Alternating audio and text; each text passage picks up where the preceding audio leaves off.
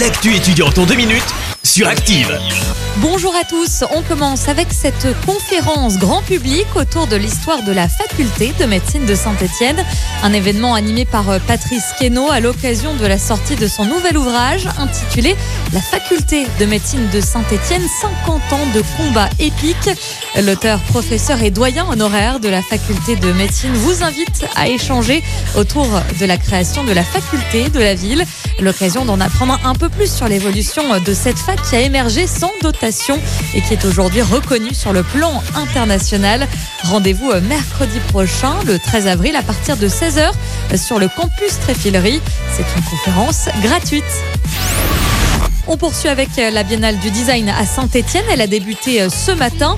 Pendant quatre mois, les visiteurs pourront découvrir cette exposition à la Cité du Design et plus de 250 événements aux quatre coins de la région. Vous pourrez également admirer un tram aux couleurs de cette biennale, un look signé par deux étudiants de l'école d'art et design de Saint-Étienne. Les détails avec vous, Nicolas Georgeot. Le blanc immaculé du tramway est coupé par des bandes verticales vertes. À l'horizontale, des bandes violettes apparaissent. Et des triangles oranges sont aussi dessinés. Le public monte pour la première fois dans ce tramway dont le nouveau design est le fruit d'un concours, comme l'explique Nicolas Besset, le directeur de la STAS. C'est un partenariat que nous avons noué avec la Cité du Design dans le cadre de la Biennale, où on fait participer euh, tous les étudiants euh, des écoles euh, Ville d'Art et Design UNESCO et du réseau Andea, c'est-à-dire les écoles de design en France. Et on choisit le lauréat qui voit son œuvre affichée sur un tramway qui circule dans toute la ville. Deux étudiants de l'école supérieure d'art et de design de Saint-Étienne ont été choisis parmi 47 candidatures venues du monde entier.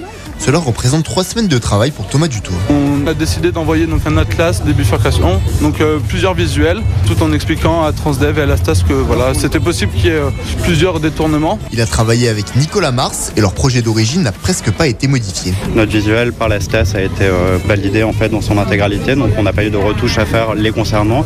En revanche, euh, il y avait des petites choses techniques à régler avec euh, la société qui imprime les autocollants. Arrêt, cité du design, tout le monde descend pour voir à nouveau les pictogrammes dessinés sur le tram représenter une cartographie. Et l'école d'art et design sera au cœur de cette biennale avec les expositions singulier pluriel et autofiction.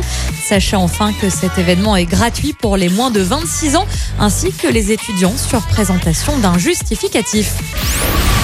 Voilà, c'est tout pour aujourd'hui. Rendez-vous mercredi prochain pour plus d'actu étudiantes.